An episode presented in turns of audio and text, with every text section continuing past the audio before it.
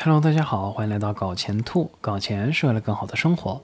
嗯，在我们之前简单介绍过闪电贷，以及上一期视频我们展现了可以在一些去中心化的平台进行借贷以后呢，我们就来更仔细的聊一聊这个无中生有。仅在 DeFi 的世界中才存在的骚操作——闪电贷。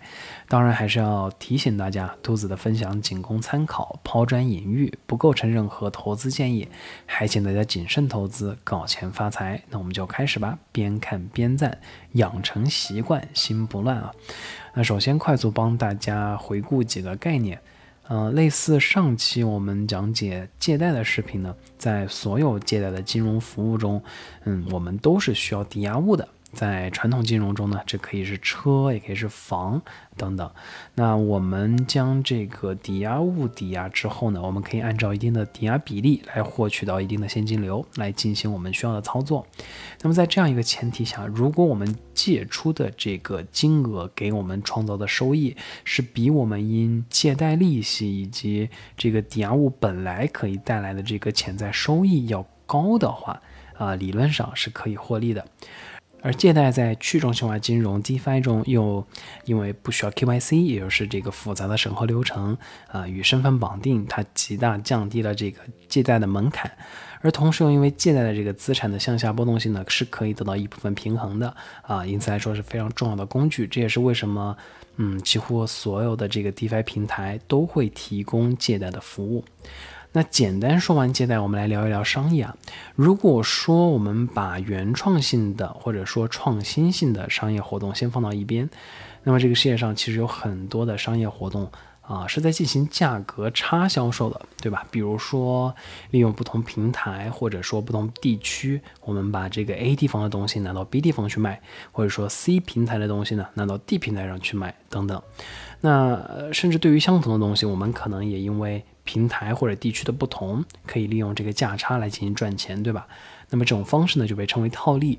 这种方式在传统金融中其实已经存在非常久了。它对应的资产呢，可以是跨市场、跨平台同时买卖的这个大宗商品、证券或者说是货币。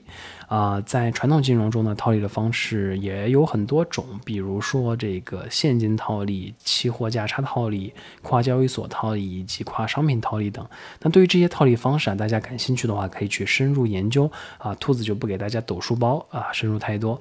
但是跨交易所套利的这个策略，是由于同一个商品在不同交易所这个合约价格有差异所导致的。一般来说，是由于商品流动性的差异、价格的不稳定性以及规格等原因造成的。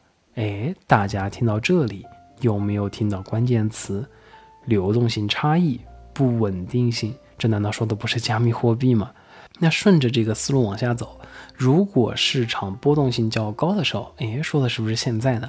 那具有某些波动性差异的加密货币，在不同交易所的价格必然是不同的。比如说，举个例子，在 A 交易所，这个 BTC 可能是三万五，但是在 B 交易所，它可能是三万五零四十块。那这是不是就有四十块美金的差异了呢？大家别小看这四十块，好像很低的样子啊。一会儿特子会告诉你这个骚操作的可怕之处。那么好。正常情况下，应该是我们花手上的钱，比如说去 A 交易所买这个 BTC，然后去 B 交易所卖掉，赚这四十块钱的差价，对吧？因此理论上来说，我手上的筹码如果越多，我其实能赚的是越多的。要是筹码不够，我就是可以去抵押来换取更多的筹码来进行操作，对吧？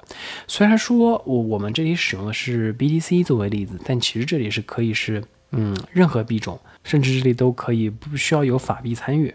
直接可以用稳定币的交易对，对吧？比如说 USDC、DAI 来购买这个 WBTC 或者 WETH 等等。那交易所呢，也不一定要中心化的交易所，完全可以是去中心化的交易所，通过 API 和链上直接提交这个交易数据。这一想象的空间是不是就很大了呢？那不仅如此，我们之前提过，智能合约其实是一系列可以执行的操作，对吧？就像一段这个程序代码，它具有原子性。如果说这个东西需要一百步操作才能完整执行代码的话，当它执行到九十步的时候，发现执行不下去，出现报错，还不了钱，那这个操作就会回滚到第一步，仿佛从来没有发生一样。而抵押借贷之所以要抵押，不就是因为担心借出去的钱收不回来吗？那如果我们把借钱的操作和还钱的操作写在同一个合约里，也就是说，我借完了钱，我就要在同一个合约里把钱还上，才能跑完这个完整的合约的话，不就避免了钱收不回来的情况吗？因为如果发现我收不回来，这个程序就不会执行下去啊，就仿佛从来没有发生过一样。那既然如此，我们为什么还需要抵押呢？我们就可以直接空手套白狼，无中生有了，对不对？那，对于某些平台来说，因为在同一笔交易中，这个放出去的钱就能收回来，对他来说也是零风险的。那他完全可以再收个手续费，那他们也是很愿意提供这样的服务的。比如说 AAVE，比如说 DYDX。那兔子也把 AAVE 的这个开发手册放在了视频描述栏，供大家参考。大家可以看到，这个手续费呢是零点零九百分之。好了，那么完整理一理这个思路，如果要实现这样一个骚操作，理论上来说，我们先要寻找差价，寻找这样一个套利机会。那么第一步呢，我们呃可以通过 API 或者说程序的接口去获取这个特定的币种或者交易对在不同交易所的这个价格。第二步呢，我们在智能合约中去调用这个闪电贷的服务，它可以是 AAVE 的，也可以是 DYDX 的。然后呢，从 A 交易所买入，再去 B 交易所卖出，只有当差价。高于手续费和 gas 费用的时候呢，才能被执行下去，最后归还贷款，直接保留所赚的这个差价，就完整的空手套白狼了。而且最骚的是啊，因为它零风险，所以理论上来说，借贷是没有上限的，可以瞬间借贷和归还几千万甚至几亿美金。那这里给大家膜拜一下去年二零二一年二月四号发生的传奇闪电贷操作。借了当时三百个 million，也就是三亿美金的以太坊，其中涉及一百六十一种不同代币的转换，最后套利二百八十万美金。而因为区块链的交易公开透明啊，这里也将这个操作的合约记录链接放在了这里，供大家膜拜和参考。那我们简单拆解完这个流程之后呢，肯定有同学说，如果我们不会编程，或者说难道就没有人把这个流程做成自动化吗？那简单来说，给大家介绍一个项目。那这个项目也很聪明，它把这个流程后面一部分做成了模块化的操作，就非常迎合我们之前说的 DeFi 乐高积木的概念。那这个项目呢，就是 Full Combo。这里它不仅把我们刚刚说的这个闪电贷做成了模块化，也把其他一些 DeFi 模块放到了一起，可以跟我们自己组合。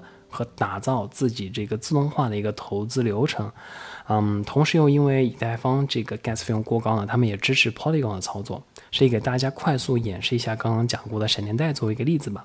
那首先到 Crazy 这边呢，我们选择 AVE 的闪电借贷，比如说我们借一百万的贷，然后我们去某个市场买一个币，再去另外一个市场卖掉，看看价差如何吧。那这里大家就可以看到，我们归还的时候呢，要归还多九百块，这就是 AAVE 收的手续费了。那我们这里选择一个交易市场，比如说 Curve 吧，这里就给大家简单用稳定币之间的兑换，比如说 USDC 做个例子。但大家完全可以尝试啊，使用其他的币种，或者来熟悉和试一试这样一个流程和概念啊。那好了，我们把这个一百万再输进来，再把它拖到上面。这个时候呢，我们可以把这个 USDC 拿到其他市场，这个搞回贷，比如说去 SushiSwap 吧。但是呢，我们这里输入 Max，然后往上拖啊，再可以检查一下，我们把。这些都变成上一次的这个输出值，这样就完整的串联起来了嘛？那大家可以看到，这个目前来说，稳定币之间的这个流动性呢，是不足以让我们进行这样一个操作的，甚至会亏损这个很多啊。那这里当然也有这个刷新价格的按钮，可以让我们不断获取最新的价格。另外，由于这是以太坊，gas 费用还是比较高的，所以说我们可以在这里切换去 Polygon。然后去使用啊 Polygon 的一些币种来进行操作。那不过随着越来越多的平台和协议开始防范这个闪电套利呢，嗯，一些成熟的项目是比较难以获利的。因此大家可以往这个波动性较高、市场还不够成熟的方向去寻找，说不定就能寻找套利机会呢。另外讲解完这个概念之后呢，它的变种和思路也完全可以拓展开来。比如说，我们是不是可以在这个基础之上？再结合中心化的交易所的 API，是不是可以套利呢？另外，这个平台呢也有一些嗯其他的使用者啊编出了一些乐高积木的流程，可以供我们参考和使用。